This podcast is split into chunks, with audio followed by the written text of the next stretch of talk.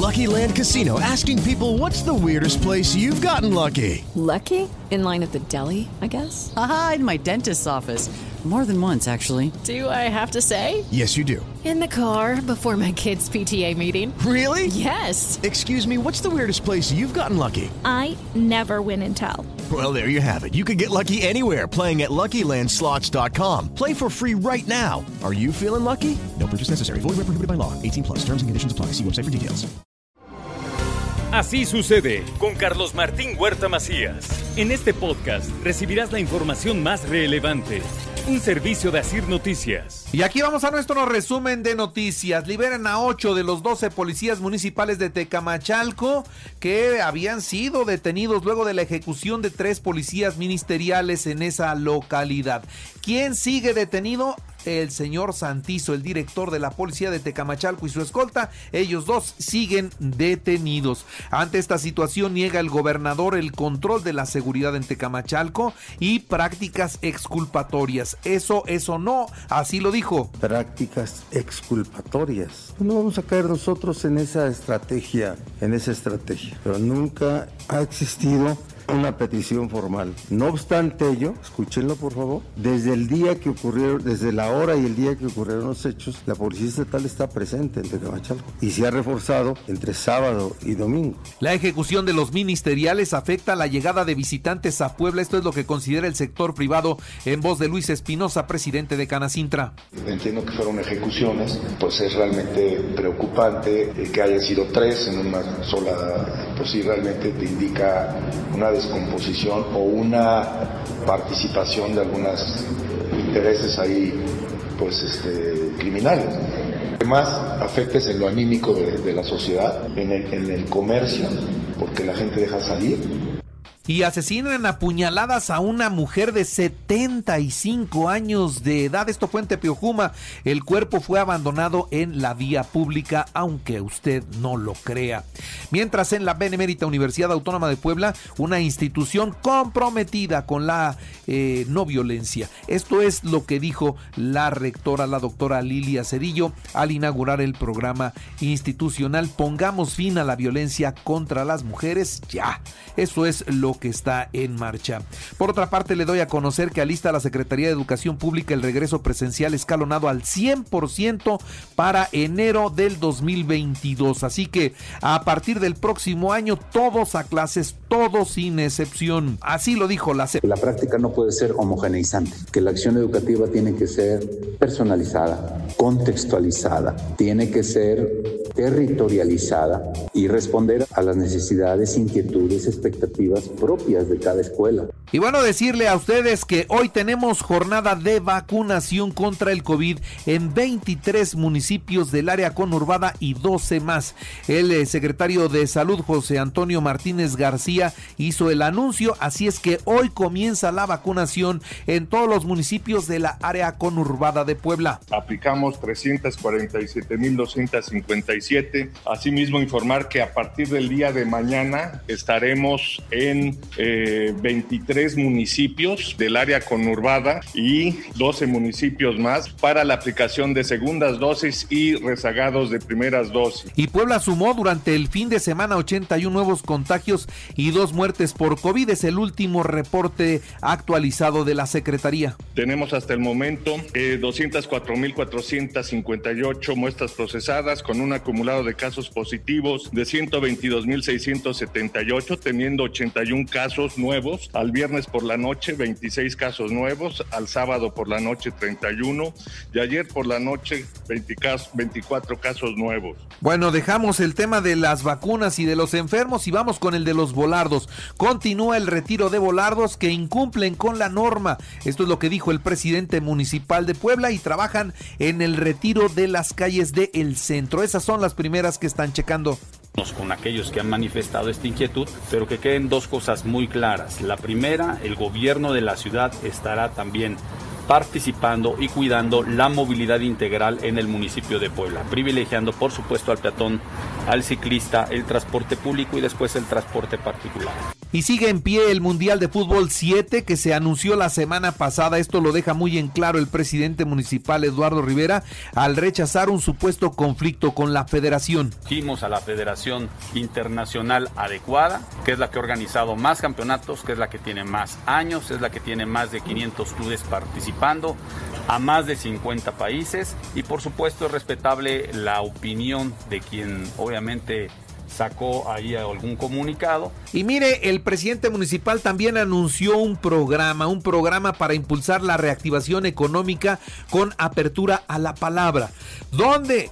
¿Y cómo se puede hacer? Se hace directamente en internet. Pongan atención, entren a la página www apertura a la palabra puebla.mx y ahí comenzarán a trabajar y después vemos cómo, en qué tiempo se va a entregar toda la documentación. Recuerden, lo abren y tienen hasta 90 días para cumplir con sus trámites en el, en el ayuntamiento.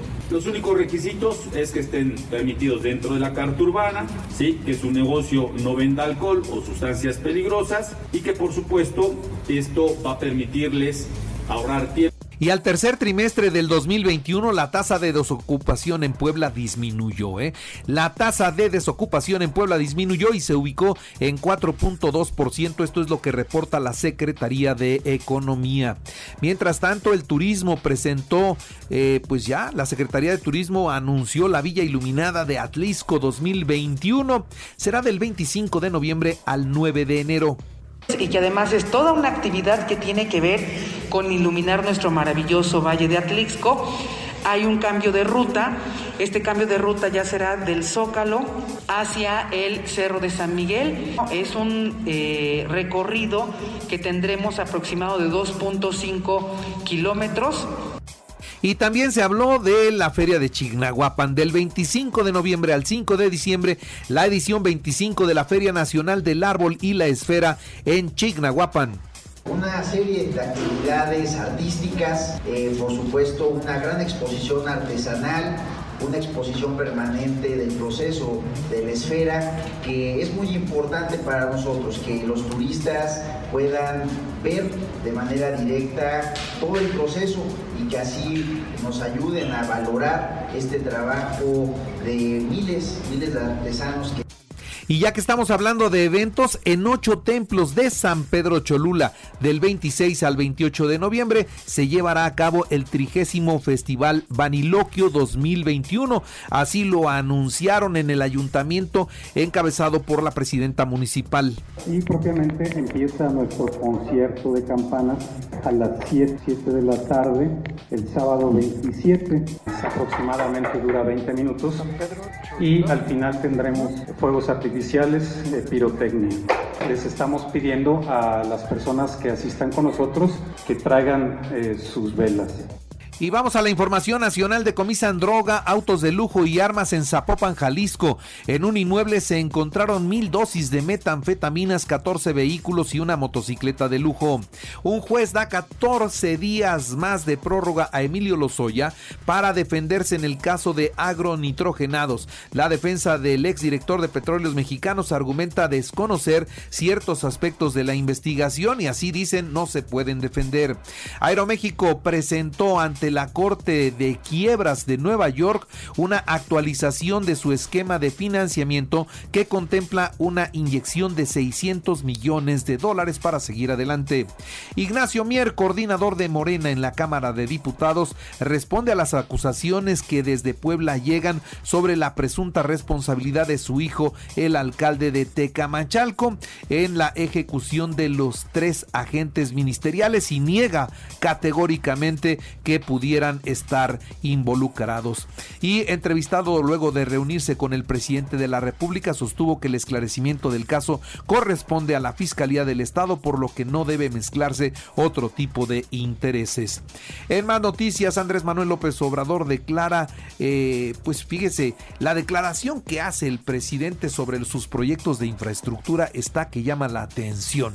Publicó ayer por la tarde en el diario oficial de la Federación una acuerdo por el que se declara de interés público y de seguridad nacional la realización de los proyectos que considera prioritarios y o estratégicos para el desarrollo de la nación. ¿Cuáles son? Dos Bocas, el tren Maya, el aeropuerto esos tres proyectos principalmente son los que serán considerados como prioritarios estratégicos. Y bueno por lo tanto no les faltará recurso y tampoco se conocerá eh, a detalle toda la inversión. Es ilegal el acuerdo suscrito por el presidente de la república en cuanto a sus obras. Esto es lo que dice la oposición en el senado de la república. Y entre enero y septiembre del 2021 México captó 24 mil 831 millones de dólares de inversión extranjera directa cantidad 5% superior a a los 23.482 millones de dólares en el mismo periodo, pero del año anterior, el 2020. Y México hizo un contundente llamado en el seno del Consejo de Seguridad de Naciones Unidas a que la comunidad internacional establezca y mejore los mecanismos para monitorear y prevenir las transferencias globales ilícitas de armas, el desvío del comercio y su tráfico transfronterizo. Ocho empresas fabricantes y vendedoras de armas pidieron ayer a un juez federal de Boston desechar por improcedente la demanda civil que el gobierno mexicano presentó en su contra en agosto pasado, con lo que buscan hacer las corresponsabilidad eh, del que vende con la violencia que hay en México. Ellos dicen que esto es improcedente y ya se están defendiendo. México los está señalando. Nunca antes se había hecho y parece que lleva buen camino, va por buen camino esa demanda. Y la cuarta ola de COVID será peor que todo lo que hemos visto ¿Quién dice esta declaración? Angela Merkel, la canciller de Alemania, advierte que las actuales restricciones en el país ya no son suficientes ante la dramática situación provocada por el brote de infecciones de COVID. Alemania tiene saturados sus hospitales, incluso estaba viendo llevar enfermos a otras naciones. Listos los horarios para los cuartos de final en el fútbol mexicano y ya entrando a los deportes. Bueno, pues ahí le va. Pumas América, mañana miércoles a las 7 de la noche. Monterrey Atlas a las 9 de la noche. El jueves, el Puebla recibe a León a las 7 de la noche en el Estadio Cuauhtémoc y Santos recibe a Tigres a las 9 de la noche. Hoy, Hoy, en, hoy hay Copa, ¿eh? Hoy hay Champions. Hoy el Barcelona enfrenta al Benfica a las 2 de la tarde, el Chelsea a Juventus y Villarreal a Manchester United. Los Pericos eh, enfrentan al combinado del Águila de Veracruz y de Leones de Yucatán hoy a las 7 de la noche. En el americano, los Bucaneros 30 a 10 a los Gigantes de Nueva York en el cierre de la semana 11 de la NFL. Y recuerde que así sucede está en Radio y ahora puede escuchar a toda hora y en cualquier dispositivo dispositivo móvil o computadora, nuestro podcast con el resumen de noticias, colaboraciones y entrevistas. Es muy fácil, entra a la aplicación de Radio, selecciona el apartado de podcast, elige noticias y ahí encontrarás la portada de Así sucede. Así sucede con Carlos Martín Huerta Macías. La información más relevante ahora en podcast. Sigue disfrutando de iHeartRadio.